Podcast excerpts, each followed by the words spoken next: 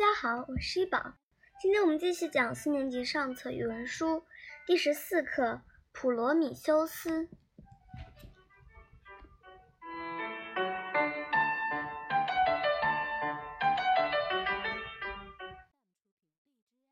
十四，普罗米修斯。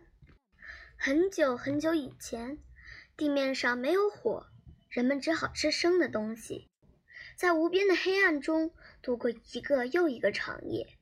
就在这时候，有一位名叫普罗米修斯的天神来到了人间，看到人类没有火种的悲惨情景，决定冒着生命危险到天上去盗取火种。有一天，当太阳车从天空驰过的时候，普罗米修斯跑到太阳车那里，从喷射着火焰的车轮上拿了一颗火星，带到了人间。自从有了火，人类就开始就开始用它烧熟食物、驱寒取暖，并用火来驱赶危害人类安全的猛兽。得知普罗米修斯从天上取走火种的消息，众神的领袖宙斯气急败坏，决定给普罗米修斯以最严厉的惩罚，吩咐火神立即执行。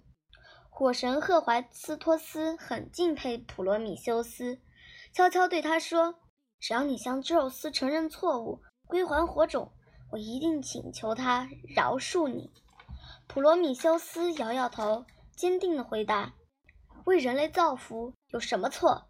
我可以忍受任何各种痛苦，但绝不会承认错误，更不会归还火种。”火神不敢违抗宙斯的命令。只好把普罗米修斯押到高加索山上。普罗米修斯的双手和双脚带着铁环，被死死地锁在高高的悬崖上。他既不能动弹，也不能睡觉，日夜遭受着风雨淋吹、风吹雨淋的痛苦。